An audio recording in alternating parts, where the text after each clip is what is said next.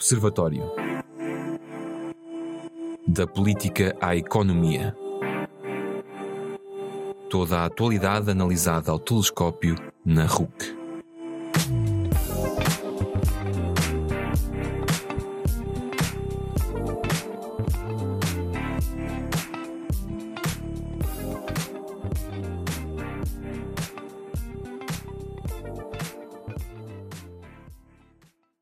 Bem-vindos a uma transmissão especial organizada pela Rádio Universidade de Coimbra e pela TVAC. Estamos a gravar desde a reitoria com, obviamente, o nosso magnífico reitor Amilcar Falcão.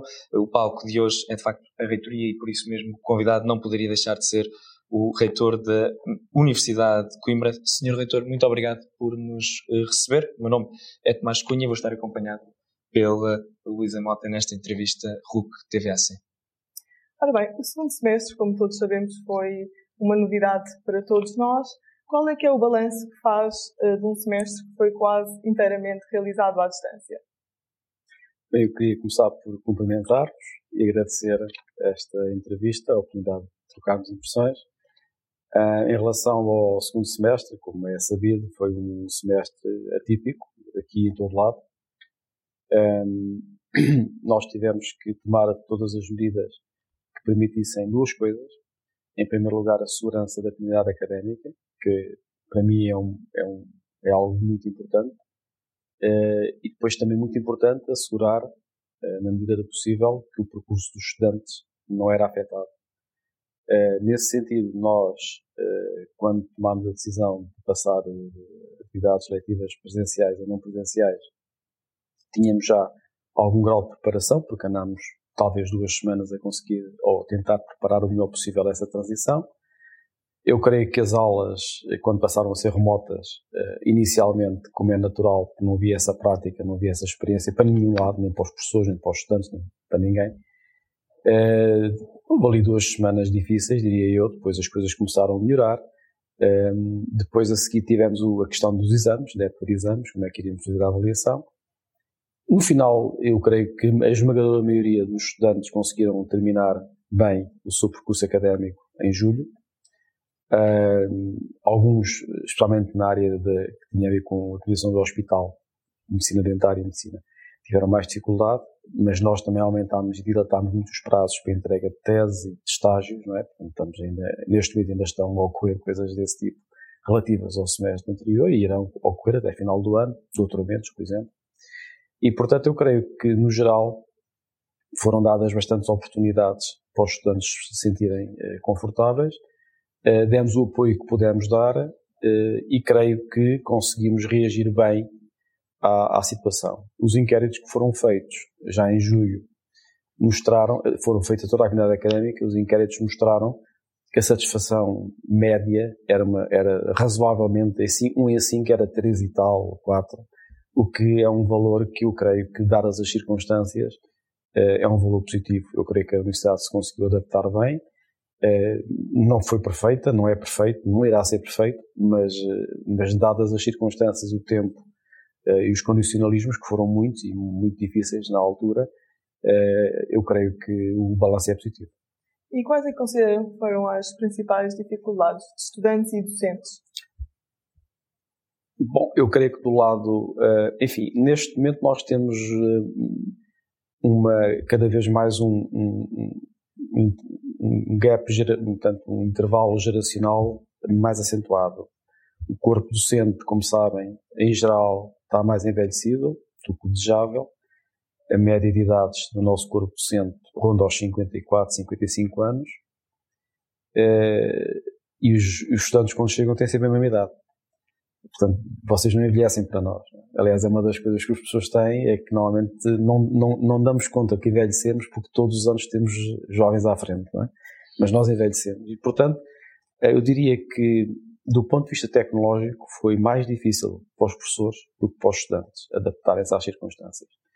É, tivemos alguns casos é, onde foi francamente difícil, onde tivemos de dar um apoio muito grande aos professores, nós criámos, a equipa reitoral destruturou-se completamente, ou se quiserem, reestruturou-se completamente. Portanto, eu peguei-nos na equipa e criei, eh, portanto, nós, eu tinha um modelo de, de governo eh, baseado num sistema normal, né? portanto, sem problemas, sem pandemia, eh, e portanto tive que reformular toda a equipa com as mesmas pessoas, mas reformulá-los, pô-los a fazer outras coisas, uns dedicados a aulas, outros dedicados a exames, outros dedicados a apoio informático e por aí fora, e a logística, e portanto nós conseguimos isso, fazer isso, e portanto eu creio que do ponto de vista do apoio dado aos professores, foi dado o apoio possível, não houve a formação que era desejável, eh, mas creio que, como disse, passado duas semanas, a, maior, a maioria dos professores estava já mais ou menos adaptada.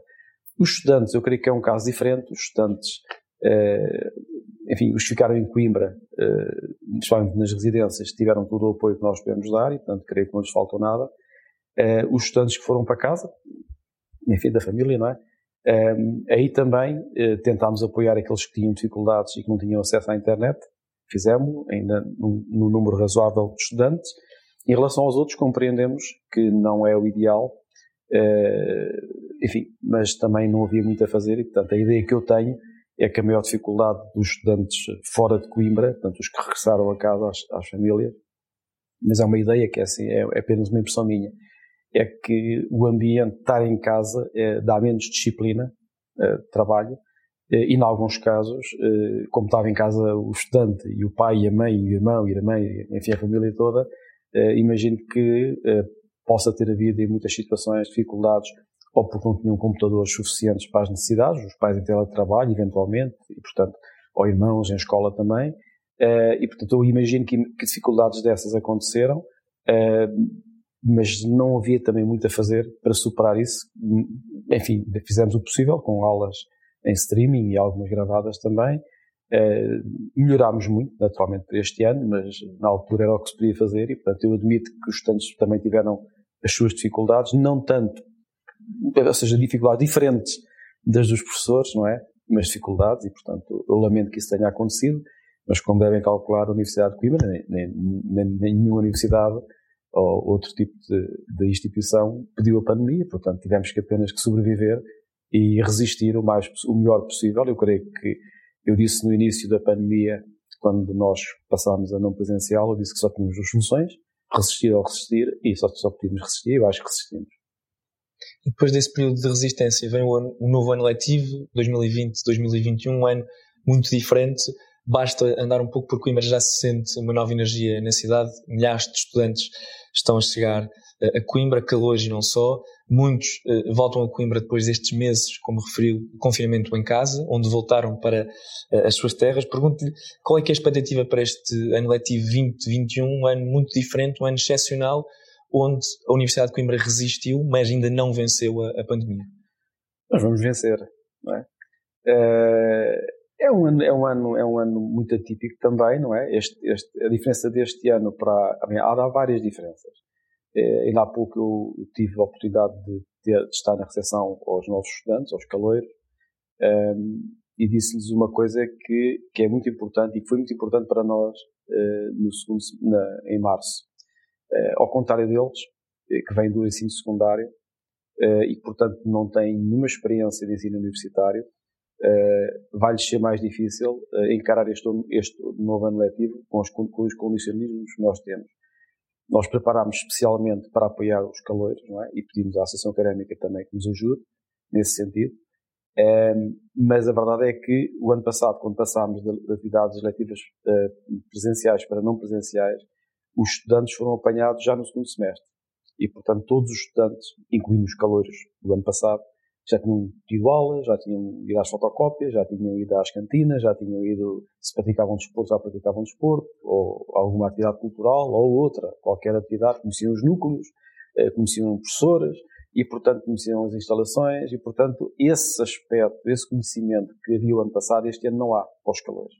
Eu acho que dificulta muito este ano letivo em relação aos calores. Em relação aos restantes estudantes, eu penso que nós, eh, eh, as medidas que tomamos na universidade, em algum sentido, podem criar algum desconforto aos estudantes, por haver, digamos, uma complexidade grande no sistema que nós montamos, eh, em termos daquilo que é a segurança da universidade, das pessoas, da comunidade académica, mas por outro lado eu penso que esse, esse desconforto que se possa sentir, e que é, eu creio que vai se sentir duas, nas próximas duas semanas, eu creio que é compensado ou é largamente compensado com, com o facto de, de, de, todos nós nos devermos sentir em segurança dentro da Universidade de Coimbra. A Universidade de Coimbra, neste momento, é talvez uma das instituições do nosso país onde a segurança está mais controlada, onde temos tudo à nossa mão para conseguir responder a qualquer eventualidade.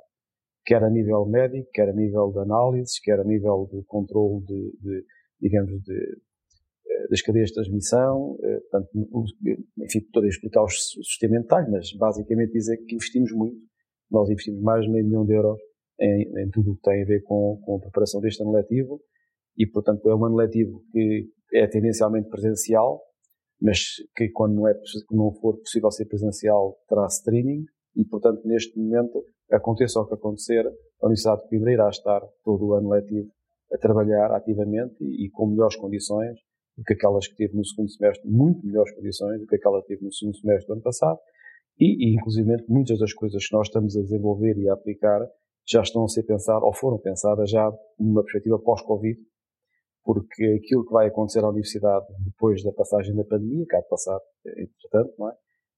Um, o, o que aí vem a seguir é muito diferente do passado. E, portanto, nós temos de estar preparados para um futuro diferente. A universidade, que está na lista há 730 anos, tem na lista que se adapta e tem que se adaptar, e, portanto, nós estamos a preparar ferramentas e, enfim, a vários níveis, metodológicas, pedagógicas.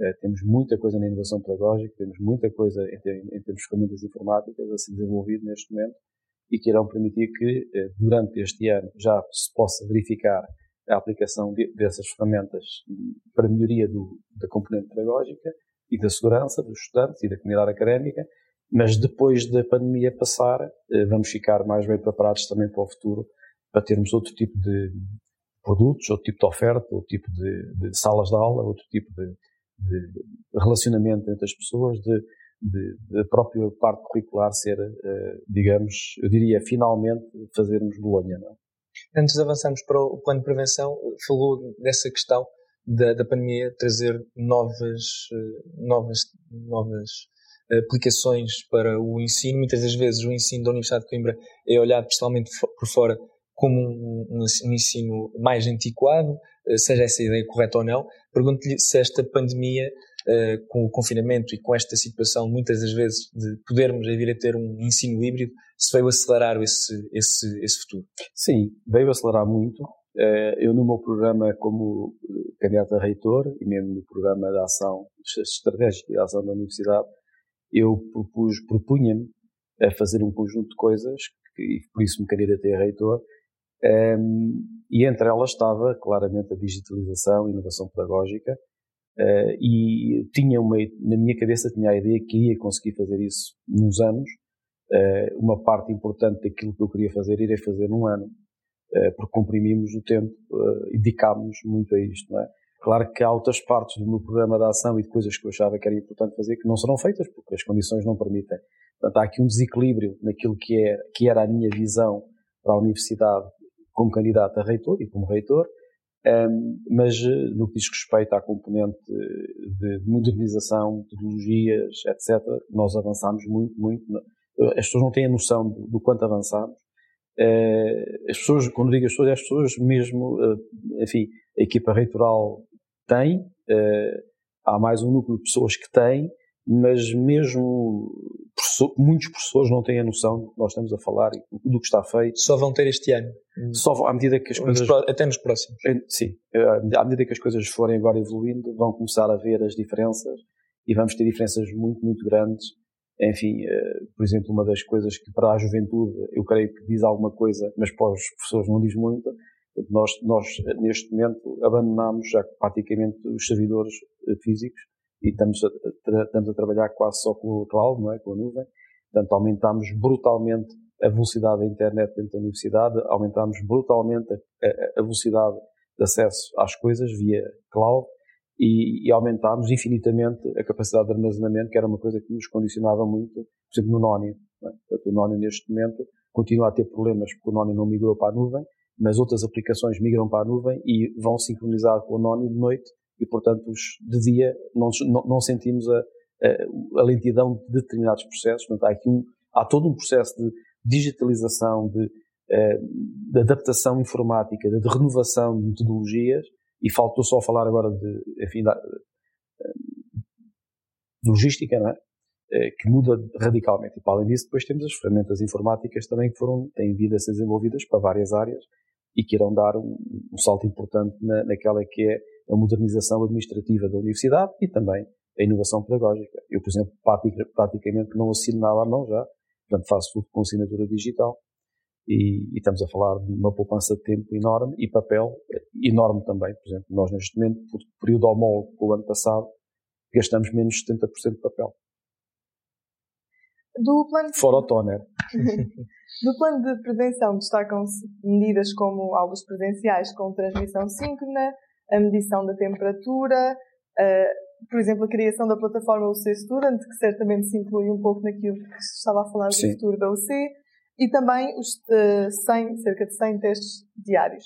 Ainda assim, começamos o ano letivo numa altura em que a pandemia não está uh, a brandar. A hipótese de voltarmos todos para casa, ou, por exemplo, apenas uma unidade orgânica, ainda está em cima da mesa? E se sim, quais é que seriam os números que teríamos que alcançar para isso acontecer? Não, é, não pode ser visto dessa forma. O nosso sistema é um sistema muito complexo, digamos assim. Eu, eu sou farmacêutico, não é? Isso acho que é uma vantagem para a universidade nesta altura, porque percebo bem o contexto. Nós temos. Uh, a, no, a nossa universidade, neste momento, tem várias bolhas formadas. É? Há microbolhas, bolhas maiorzitas e macrobolhas. Uh, e, portanto, eu acho que a probabilidade de nós fecharmos a universidade é muito baixa. Tinha que isto correr muito mal no país, não era na universidade, no país, para nós fecharmos a universidade. Então, ou seja, só se o país confinar é que a universidade terá que fechar. Não me acredito que haja mais nenhuma situação em que a universidade tenha que fechar. Será muito improvável. E, portanto, nós temos, enfim, eh, nós temos um sistema que nos permite perceber o que está a acontecer em tempo real, muito rápido, é muito mais rápido do que o sistema normal que o país utiliza, e, portanto, nós eh, conseguimos rapidamente eh, isolar as pessoas que possam estar numa cadeia de transmissão, e sim é possível, e admito que vai acontecer, que nós tenhamos que fechar uma turma, que tenhamos que fechar, eventualmente até muito difícil, eh, mas não me acredito que tenhamos que fechar, eh, digamos, em grande, em grande escala. Eh, vão haver focos, os focos serão tratados da forma que estão previstos, temos um protocolo para isso, aliás, que é conhecimento público, enfim, uma parte importante era conhecimento público. Estamos articulados com as autoridades de saúde e, portanto, em princípio não há assim nada que, eu, que me leve a pensar que nós vamos ter que fechar a universidade este ano. espero bem que não, aliás, uma das, eu faço enfim, se fecharmos, como eu digo, será porque o país, enfim, o país e o mundo eh, são obrigados a fechar. É? Isso aí não, não podemos adivinhar. Uh, mas eh, da mesma forma como eu, eu tomei a decisão, enfim, em última instância eu tomei a decisão uh, em março de passarmos de presencial a não presencial e que teve custos políticos importantes e pessoais para mim, eu faço questão que a Universidade de Coimbra se mantenha em regime presencial, mas um regime presencial responsável e, e, seguro. E, portanto, aquilo que eu fiz em março, que foi proteger as pessoas, eu estou a fazer agora que é proteger as pessoas. Espero que as pessoas também queiram ser protegidas. Falou de um, de um sistema de bolhas e de microbolhas. Sim. Como é que vai funcionar esse, esse sistema? Como já referiu, é complexo Sim. e, por ser complexo, poderá não ser fácil transmitir essa mensagem aos milhares de estudantes da Universidade de Coimbra e alguns que não conhecem bem o campus, como, como será o caso sim, dos calores. Dos calores, sim. Pois, eh, não, quer dizer, o, o, fundamentalmente é seguir as, é regras. Já disse que há alguns incómodos, eu imagino que existem, especialmente agora nos primeiros tempos, mas eh, o facto de, de termos cancelas à entrada dos edifícios uh, e das pessoas na entrada uh, do edifício terem medição de temperatura. Não é o registro. Não há, não há nenhum registro, não há nada disso. É só medição de temperatura. E, aliás, a pessoa pode aliás, se a pessoa se sentir febril, não deve sequer vir às aulas, deve ficar em casa. Não é? E, portanto, eh, esse, esse tipo de, de, de, esse facto, por exemplo, para nós é muito importante. Porque depois, vamos imaginar, nós estamos aqui no Polo 1, imaginemos que um estudante entra na Faculdade de Letras. E, portanto, entra e nós, nós podemos saber que ele entrou pelo cartão, pelo número canográfico, né? E, portanto, se depois dentro da Faculdade de Letras, a dar o exemplo das letras só porque está aqui perto, está igual em todo lado, não é? há, há circuitos. A pessoa não vai para a esquerda ou para a direita, a pessoa é unidirecional. Nas letras Se a ideia é, é sempre a descer, vira-se à direita. Se é para subir, vira-se à esquerda, não é?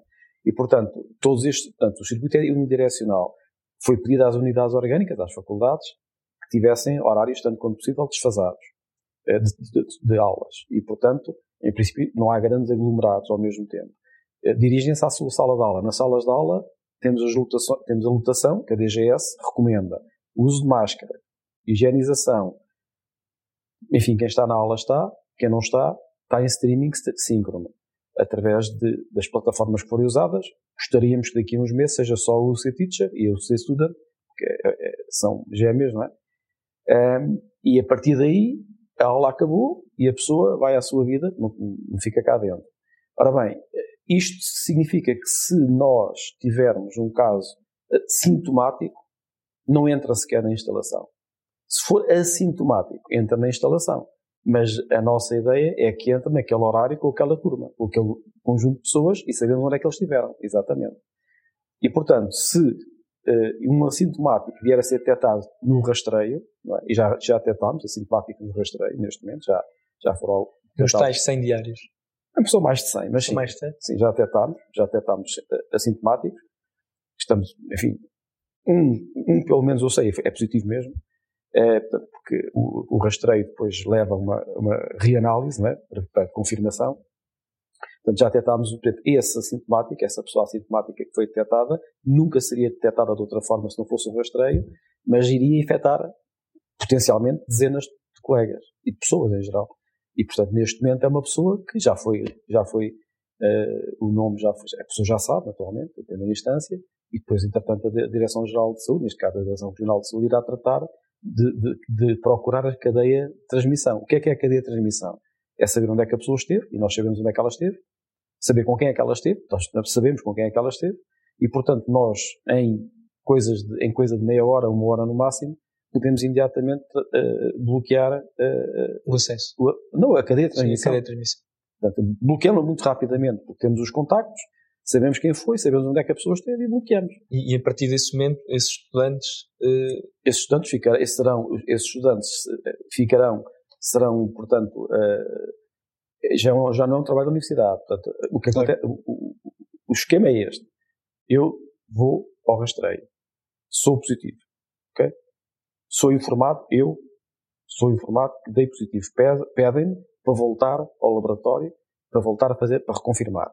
Confirmo positivo. O meu nome é dado às autoridades de saúde. As autoridades, ao 24, 24, 24. A partir daí, as autoridades de saúde querem saber qual é a cadeia de transmissão. E a universidade dá-lhe a cadeia de transmissão. E o aluno também pode, o aluno, o funcionário, qualquer um pode estar, não, é? também pode estar sintomático. E, Todos os alunos que estiveram presentes na mesma aula, exatamente. funcionários, docentes. Exatamente. Exatamente. Nós sabemos quem esteve aonde e, portanto, segmentamos todas essas áreas e, portanto, depois a autoridade de saúde dirá o que tem a fazer, o que tem a dizer.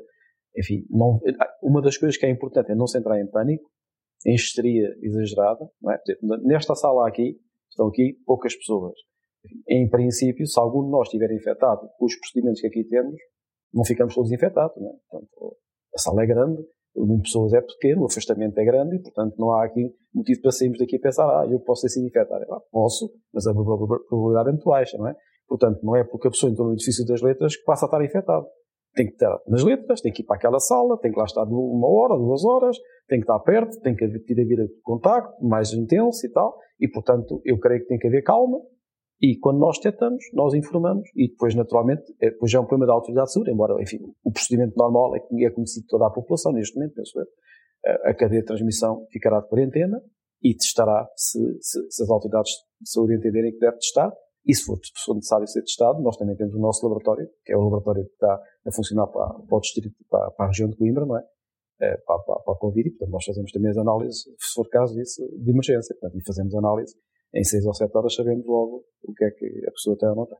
Mas para um estudante que vive numa residência e que teste positivo, não se torna um pouco mais complicado? O teste, o, o há bocado estava, quando falou em 100, nós, o 100 é o número diário que nós, nós podemos fazer rastreio.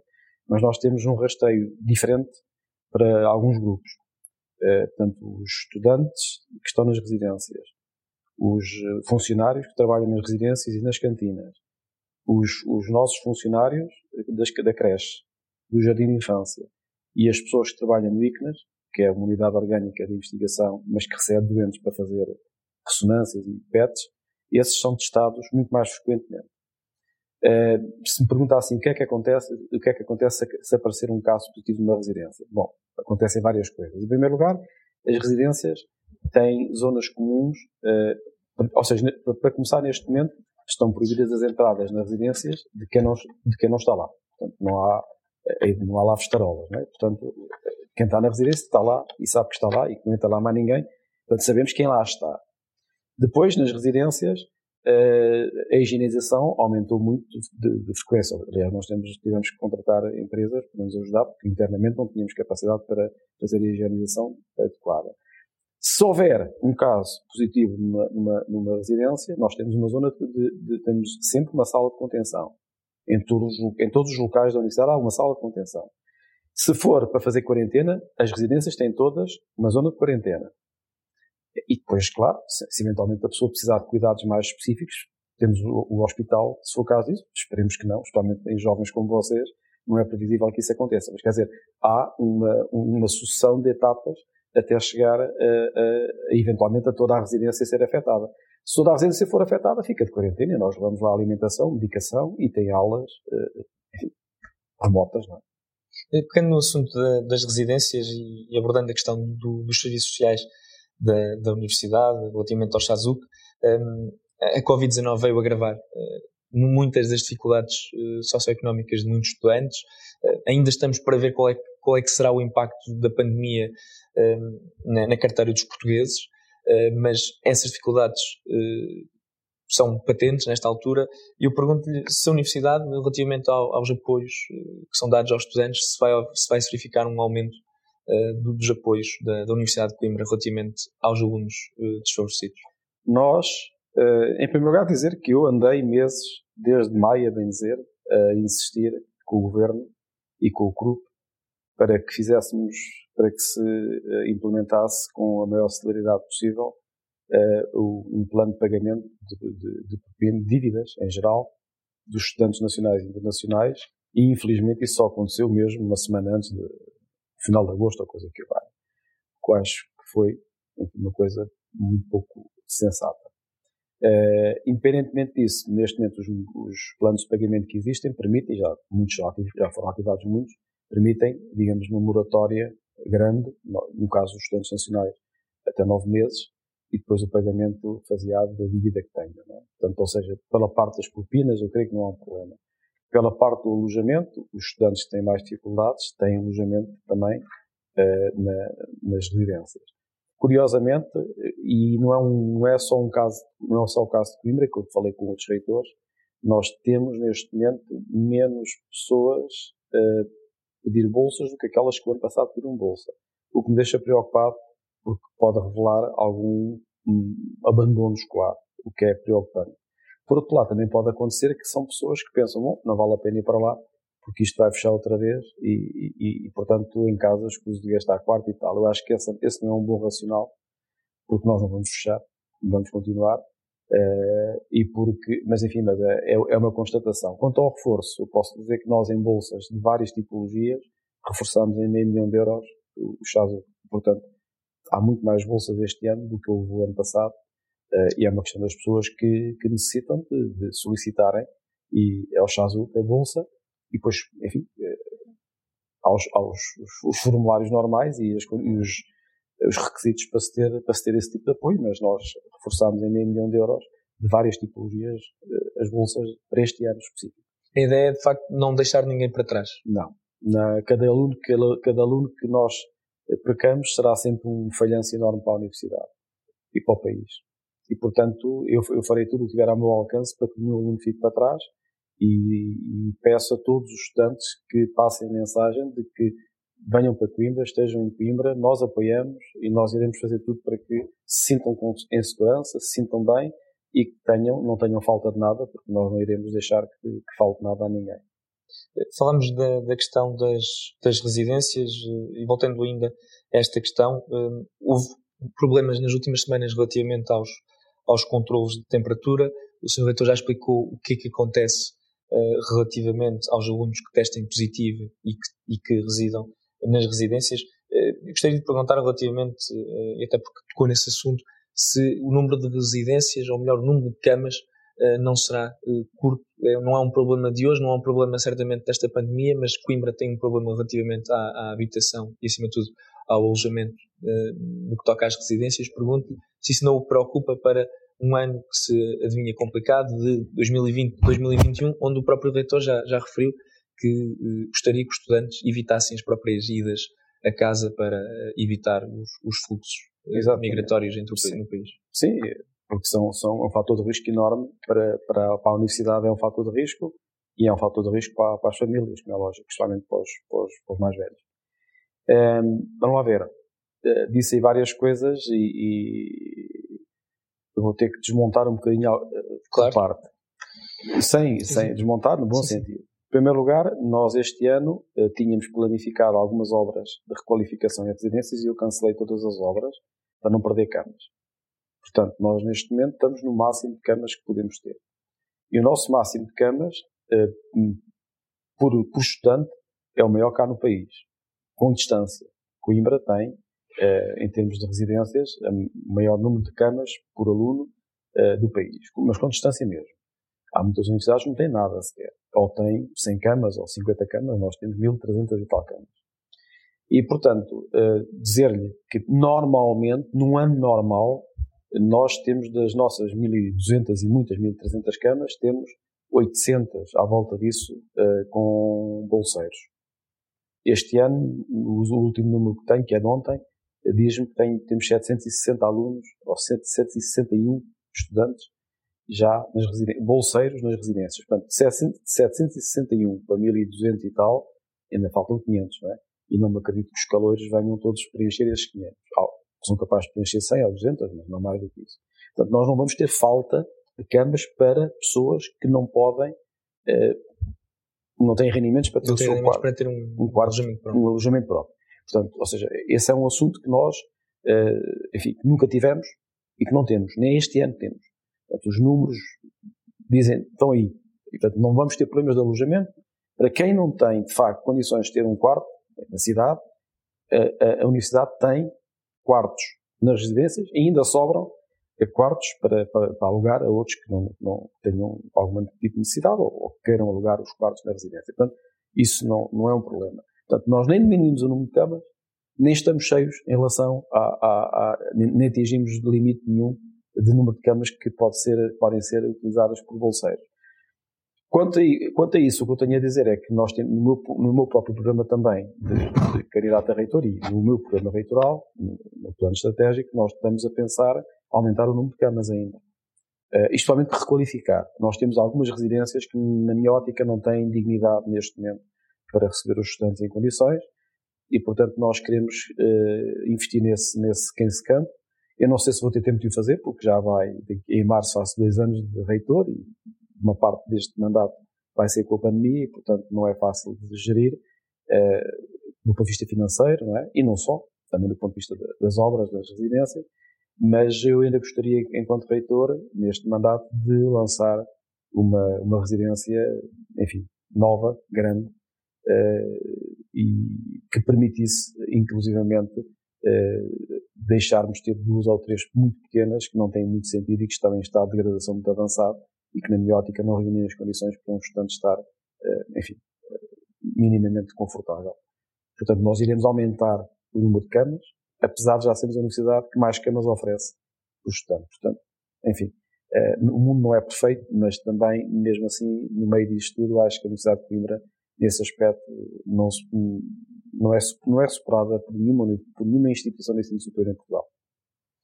Continuando na, na questão da, das estruturas, eh, o Sr. Reitor falou agora da questão da, das residências um, eh, e falou da, do, do, número que é, e é verdade, é elevado comparativamente com a Universidade, nomeadamente de Lisboa e do Porto, eh, mas passando das residências para, para, outros, para, para outras estruturas da Universidade de Coimbra, também já falámos da questão das aulas, eu gostaria de, de colocar uma questão eh, sobre as próprias cantinas e sobre as, as salas de estudo. Depois da, da, fase de desconfinamento, as cantinas regressaram não diria ao seu normal, mas voltaram com alguma normalidade. As salas de estudo também reduziram a lotação, quer num caso, quer no outro, eh, por situações que são uh, óbvias face à pandemia. Uh, essas, essas limitações continuam a verificar-se, basta ir à Biblioteca Geral, que quase conseguimos ver desde a reitoria, a, a limitação continua a, a existir. Pergunto-lhe se essas limitações vão se manter ou se vai haver uma redução dessas limitações face ao aumento de estudantes que se está a verificar já neste momento em, em outubro. Repara, eh, eh, as limitações em espaços físicos fechados não, é, não são a olhómetro, não é? Portanto, nós temos diretrizes da, da Direção-Geral de Saúde. Portanto, neste momento, por exemplo, nas salas de aulas, as indicações que nós temos da Direção-Geral de Saúde é que podem estar 50%, ou pode estar 50% da lotação. E é o que nós estamos a fazer, ou menos até. Uh, se amanhã a Direção-Geral de Saúde disser que só podem estar 30%, estarão 30%. Uh, se disser que podem estar 100%, estarão 100%. Uh, nas cantinas, uh, nós estamos também a funcionar, enfim, mais ou menos como os restaurantes, é? Sim, por similitud, e nas salas, nas outras salas, bibliotecas e outras salas de estudo, também temos uma redução que tem a ver com aquilo que é preconizado pelas autoridades de estudos e não pela minha percepção ou pela percepção de alguém na universidade que há mais estudantes, portanto tem que estar mais dentro da sala, não? É? Quer dizer, há limite, temos limitações de espaços, obviamente, não podemos esticar os passos. Queremos os espaços com qualidade, queremos que os alunos estejam com segurança nesses espaços e, portanto, temos que ter uh, lotação de acordo com aquilo que a Direção, que a Direção Geral de Saúde ou qualquer outra autoridade da área da saúde ou do governo nos indica. Portanto, nós cumpriremos escrupulosamente a lei nessa matéria. Portanto, se nos disserem fechem as bibliotecas, a gente fecha as bibliotecas, não é?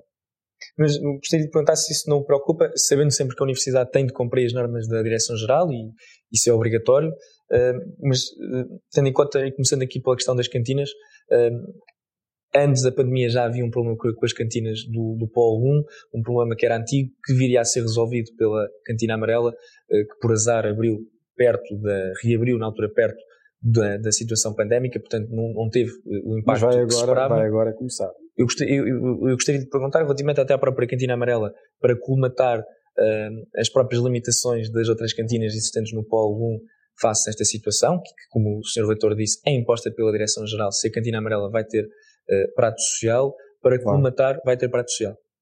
Portanto, vai aumentar, uh, apesar de termos essa, essa redução que é imposta pela Direção-Geral, a oferta vai aumentar com, a, com as cantinas amarelas. Sim. Portanto, vai ter prato social e vai ter também não só amarela, as amarelas, mas penso que o projeto começa com quatro cantinas, as maiores, vai ter o pagamento com o cartão de estudante e, portanto, a pessoa deixa de ir até ao final da fila para ir pagar à, à pessoa que está na caixa. Deixa, deixa de existir isso. Portanto, o cartão de estudante vai a uma app e a app permite carregar o, o, o dinheiro que se quiser, eh, enfim, tipo MBWay, não é? E depois o cartão de estudante é passado, sai uma senha, dá entrega a senha e leva a comida. Então, vai aumentar. Nós fizemos o teste eu, o semestre passado, no, no, no, enfim, já, já em pandemia, né? fizemos o teste no Polo 2, que é uma cantina muito saturada, eh, e verificou-se que baixava consideravelmente as filas, porque não, aquela, aquele passo final de pagar é um, é um, é um gargalo na, na, enfim, na formação de filas, eh, ao todo o processo. E, portanto, esse, esse, essa parte vai deixar de existir o estudante dirige-se, tem o cartão, vai o cartão. E só vai poder pagar com o cartão da universidade? Uh, Ou terá outras possibilidades, terá, nomeadamente com o cartão de multibanco? Vai ter, outra, vai ter outra solução, outra possibilidade no entretanto, mas a caminharemos para ser só o cartão de estudante. E, e gostaria também de colocar, eh, não só relativamente às cantinas, mas... E nós, e nós vamos manter o takeaway em, em simultâneo com, ou seja, na altura foi uma das novidades logo sim, tá em, março. Mas na altura, sim, sim, não, na altura não, claro. podíamos ter ninguém lá claro, dentro. Claro, é? claro, claro, Mas agora mantemos o takeaway juntamente com. Ou seja, a ideia é dar o máximo de oferta uh, uh, aos, aos, estudantes e, e, e, pegando nessa ideia, gostaria de, de, de, de fazer uma pergunta relativamente às cantinas, às, às, às, salas de estudo para, para terminar este, este tópico. Uh, como eu referi, as salas de estudo voltaram em maio, voltaram com algumas limitações, as limitações que são obrigatórias pela Direção-Geral, mas também têm limitações do ponto de vista uh, horário. Uh, Pergunto-lhe se essas limitações do ponto de vista horário uh, vão se manter, nomeadamente na Biblioteca Geral, que está a fechar às 15, às 17h15, e não é um horário muito flexível para, as, para a maioria dos estudantes. Sim, as, é, é, assim, não consigo responder por todas, não é a minha área, enfim, não é a minha área, não tenho detalhes, claro. mas, digamos, a política é de que, nas épocas de exames, elas tenham um horário alargado. Quando não é época de exame, não há uma razão sim muito óbvia para ter um horário de 24 horas. Mas há muitos locais aqui de 24 horas e nos, época, durante as épocas de exames estarão 24 horas abertas também. E, e durante agora esta fase de, de, estudo, que é uma fase de estudo durante o primeiro semestre, apesar de, de não falar obviamente um horário em 24 horas, mas pode haver um alargamento para o horário anterior que, por, exemplo, pegando novamente no exemplo Sim. da Biblioteca Geral, era às 22 horas? Pode haver, mas é assim, o, é o, a Biblioteca Geral tem um diretor. Claro. Uh, sim, sim. E, portanto, o diretor gera os recursos humanos e gera uh, a biblioteca em geral, não é? E, portanto, uh, a indicação que existe é para que, para que as, as, bibliotecas e os, os, locais estejam abertos o maior número de horas possível. Essa é a indicação que existe. E, portanto, se houver algum problema, pois eu terei que ser informado e teremos que ver se é necessário algum reforço em algum sítio específico. Enfim, não, não, sei que horas está a fechar a biblioteca, acredito que seja às 17h15. 17h15. É cedo, mas tenho que me informar porque não sei, quer dizer, teoricamente deve estar aberto até mais tarde, embora esta questão da pandemia traz outros problemas associados. Uma das questões que, nós, que a nós nos preocupa bastante é, enfim, o que os estudantes fazem fora da universidade. É? E, portanto, fora da universidade e normalmente fora de horas. E esse é um aspecto que, enfim, tem, também tem que ser acautelado nestes casos, porque temos que ter uma, uma maior vigilância do que está a acontecer para evitar agregados, para evitar certas coisas, agregados de pessoas, e para evitar que haja esse tipo de, de situações. Mas, de qualquer das formas, a ideia não é, eh, de todo, eh, fechar as bibliotecas eh, para impedir que os estudantes vão para lá, pelo contrário. Mantendo as regras de, que se nos são impostas pela Direção-Geral de Saúde, a ideia é que as bibliotecas possam e estejam abertas para que os estudantes possam usufruir delas para estudar. O maior, o maior número de tempo possível. Como digo, terei que, terei que ir procurar o que é que acontece na Biblioteca Geral, que desconheço. E Luís, era nas atividades uh, fora da universidade que íamos terminar esta entrevista. Sim, acabou de tocar na questão de evitar agregados fora de horas e, de facto, retomar as aulas presenciais não passa apenas por trazer os estudantes de volta para a universidade, mas pode também motivar algum convívio entre amigos que não se veem há muito tempo, algumas saídas à noite ou até praxes que, embora tenham bastantes restrições, podem acontecer. Acha que apelar ao bom senso é suficiente? Quer dizer, eu não sei se é suficiente, mas não conheço nenhuma outra metodologia, porque nós não vivemos em ditadura, não é? Os estudantes genericamente são adultos, jovens, mas adultos. Uh, enfim, na minha ótica, genericamente bem formados, bem informados, sabem que uh, as restrições existem, sabem que uh, são punidas inclusive por lei, certo tipo de coisas, não é? Ajuntamentos grandes, bebidas alcoólicas e a partir das oito, não sei o quê, neste momento, em uma fase de contingência, o que é que é, não é? E, portanto, eu quero acreditar que o apelo que eu faço aos estudantes uh, possa, eu e o Daniel Azanha, que também o tem feito, o Presidente da Associação Académica, né, possa ter algum eco. Eh, se me perguntam, vai funcionar a 100%? Acho que não. Acho que não, porque também já tive a vossa idade e sei como é que as coisas funcionam nessa idade. Uh, o que é que eu vos posso dizer? Eu não posso, ao contrário do, do, do que se veicula, não posso proibir nada, não tenho, não tenho essa competência, não sou polícia, o que acontece fora da universidade não, não me compete a mim uh, vigiar ou fazer o que quer que seja, a não ser apelar ao bom senso e ao facto de estarmos numa pandemia uh, e, portanto, se não houver, se cada um de nós não se proteger, não está a proteger os outros. E, portanto, eu diria que o segredo, talvez, do convívio nesta fase passa muito por haver algum distanciamento, evitarem-se determinadas, determinadas coisas, mas também compreendo que na, na idade que os estudantes estão, não é fácil dizer, ah, vocês não podem estar uns com os outros, nem podem conviver. Acho que podem, têm é que ter cuidado da mesma forma, hum, enfim, uh, se eu tiver dois ou três amigos uh, e for mais ou menos uma bolha, o problema é relativamente pequeno. Agora, se eu tiver 30 e depois for para outros 30 e depois for para outros 30, aí o problema fica complicado porque perde-se o controle. Portanto, eu acho que há espaço para algum convívio, mas tem que ser um convívio dentro das regras que existem para toda a gente. E, portanto, é assim para mim a questão de, de, daquilo, do comportamento das pessoas fora da, da, universidade e dentro da universidade, mas aí já me diz mais respeito, Mas fora da universidade, uh, o comportamento é um comportamento que se espera ser cívico um, e que não é, não é diferente daquilo que é pedido a um estudante em Coimbra daquilo que é pedido a um, a um, a um trabalhador de Coimbra, a uma pessoa qualquer de Coimbra, portanto, ou de Coimbra ou de sítio qualquer. Portanto, se, se não podemos estar em grupos é porque não devemos, se não podemos beber é porque não devemos beber, se não podemos uh, andar sem máscara é porque não podemos andar sem máscara e por aí fora. Portanto, é uma questão de, de, de, de respeitar as normas em, uh, que estão em vigor e nós temos a obrigação de respeitar as normas que estão em vigor porque sabemos que se respeitarmos as normas que estão em vigor, a probabilidade da pandemia progredir é menor, a probabilidade de contaminarmos pessoas, mesmo involuntariamente, enfim, em geral involuntariamente, é menor, ehm, e pronto, estaremos todos mais seguros se assim for. Agora, é óbvio que não me cabe a mim, eh, eu não autorizo eh, as pessoas a sair à rua, também não os de à rua, cada um é responsável pelos seus atos. Portanto, apelar ao bom senso, não sendo, uh, não, se, não, resolvendo tudo, é o que a universidade pode fazer no, no próprio Eu acho que é o que a universidade deve fazer. Deve fazer. Porque, uh, em primeiro lugar, porque a universidade dá o exemplo dentro dos, das suas instalações. Nós somos uma, uma, somos, uma, instituição que dentro dos seus muros promove a segurança, promove o distanciamento social, promove a higienização, promove uh, o rastreio, promove tudo isso. Portanto, está a promover, ou se quiserem, está a promover, está a desmotivar ou a, a retirar uh, a, a, probabilidade ou baixar a probabilidade de haver infecção. Isto faz, quem faz isto na sua entidade tem autoridade moral para pedir que isto seja feito fora da sua entidade. Mas é só autoridade moral, não tem, não tem mais nenhuma autoridade.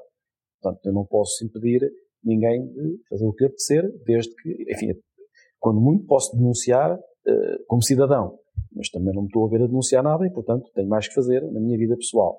E, portanto, quando o meu trabalho aqui acaba, vou para a minha família e, como muitos de nós, vai para as suas, para as suas casas. E, portanto, depois os comportamentos que cada um tem fora, de, neste caso, da, da, Universidade de Coimbra, são da responsabilidade dos próprios e, e, e, as, e as consequências desses comportamentos depois acabam por ser, enfim, por ter, são as que são, quer dizer, se, obviamente só se, se, se os, os, estudantes não forem responsáveis, tendencialmente infectam-se, tendencialmente trazem infecção para a universidade, tendencialmente fecham partes da universidade, tendencialmente quando vão a casa infectam os pais, tendencialmente os pais infectam os avós. O problema é que vocês não têm grandes problemas de saúde caso sejam infectados e os mais velhos normalmente não resistem tanto à coisa. E, portanto, é uma questão de civismo. E, e, e o civismo, na minha opinião, é como em tudo na vida, uh, eu estou a falar com vocês, enfim, tranquilamente, a explicar-vos isto tranquilamente. Eu creio que isto, explicado desta forma, é mais bem aceito do que eu dizer vocês estão proibidos de beber uma cerveja. Porque a tentação é quebrar a proibição. O fruto mais já é o proibido, não é? Claro. Portanto, estar a proibir, na minha ótica, não resolve nada, porque a gente sabe que quando, quando se proíbe alguma coisa é justamente a irreverência dos mais novos é justamente ir contra aquilo que, é proibido. E, portanto, eu acho que aqui não é uma questão de proibir, é uma questão de consciencialização e de cidadania responsável. E vocês, sendo adultos jovens, penso que todos são inteligentes o suficiente, e seguramente o são, se não estavam na universidade, para perceber que a cidadania responsável envolve eh, cuidar de si para cuidar dos outros. Por exemplo, o caso das residências. Nós temos quartos duplos. O quarto duplo é uma coisa que nas residências podem fazer as críticas que quiserem, mas é uma forma de responsabilização de toda a gente. Porque quem está duas pessoas no mesmo quarto é como se fossem dois irmãos numa casa. Se eu não cuidar de mim, o outro está lixado e vice-versa, não é? E se nós não cuidarmos um do outro e vamos à, à cozinha ou às casas de banho, infectamos os outros todos. Portanto, é uma questão de cuidados e de, de, perceber que estamos num momento de exceção. Eu hoje disse de manhã aos calores uma coisa que eu gostava de repetir, se me derem a oportunidade, é que é o seguinte. Vocês têm, em geral, 20 anos, 20, 18, 20, 22 anos. A vossa esperança de vida, felizmente, é muito grande hoje em dia. Com essa idade, vocês têm esperança de vida para de 60 anos ou mais. E, portanto, têm muitos anos à vossa frente para desfrutar da vida e merecem desfrutar da vida e estes são os melhores anos da vida, seguramente. Eu sei disso, estou consciente disso. A pandemia vai passar, vocês vão ver, no final do ano, deste ano letivo já não vamos ter problemas de pandemia, presumo eu, tenho quase a certeza disso. E, portanto, isto é um, uma coisa passageira. Mas lembrem-se sempre disto que eu vos vou dizer. Para vocês, um ano e meio de restrições é muito menos do que para uma pessoa de 70 anos, cuja esperança de vida é curta. E, portanto, vocês pensem nos vossos avós, nas pessoas mais velhas, nos vossos, mesmo nos vossos pais, que muitos terão idade, e, portanto, começam a entrar em zonas de risco já. Eu, com a minha idade, a minha esperança de vida, tirar-me um ano e meio de liberdade é muito mais difícil para mim do que para vocês tirar um ano e meio. Porque um ano e meio para mim já é capaz de ser 10% da minha, da minha esperança de vida. E um ano e meio para vocês quase não representa nada especial. Portanto, por vocês e pelos outros, sendo que os outros são pessoas que vocês certamente amam, acho que vale a pena fazer um esforço para evitarmos que as pessoas venham, especialmente os mais velhos, venham a sofrer mais do que que já sofrem com a pandemia, porque já sofrem o suficiente. A pandemia, quer se queira, quer não, do ponto de vista psicológico, afeta toda a gente, mais ou menos, mas ninguém é indiferente ou fica imune à componente psicológica da, da pandemia. Vocês imaginem o que é, eh, vocês pensem eh, um bocadinho desta forma, que é, eu, eu já tive a vossa idade, eh, na vossa idade já não é exatamente igual, mas uma pessoa quando tem, um miúdo quando tem 10 anos não pensa que existe morte. Não morre, morre ninguém, enfim, não morre ninguém. Morre, felizmente morrem poucas, poucas crianças, não é? Quando a pessoa chega aos 20 anos, ainda não pensa muito no assunto. Quando se chega aos 30, já se começa a, se tem filhos, por exemplo, começa-se a pensar, tenho filhos, sou morro, é uma chatice para os meus filhos. Quando se tem 40, isto vai piorando cuidado.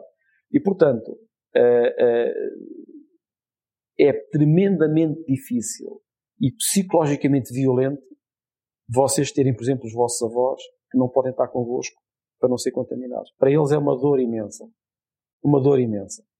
E, portanto, eu acho que a dor é tão grande para os mais velhos, e quanto mais velhos, maior a dor é do isolamento, que eu acho que devemos respeitar as pessoas, devemos respeitar os nossos mais velhos, e para respeitar os mais velhos é tentarmos evitar que, que, que haja contaminação desnecessária uh, e que haja, e temos de ter os cuidados, todos os cuidados que possamos ter para defender as pessoas de risco, acho que devemos, devemos tê-las. E, portanto, eles passam, passam também por vocês, enfim, perderem um bocadinho da vossa liberdade normal e de uma forma conscienciosa, uh, lúcida e, como eu digo, responsável, uh, divertirem-se, andarem a falar uns com os outros, fazer as vossas atividades, mas com, com a, a noção de que uh, não estamos numa situação normal, é uma situação muito difícil, enfim, é, diria quase única, não é?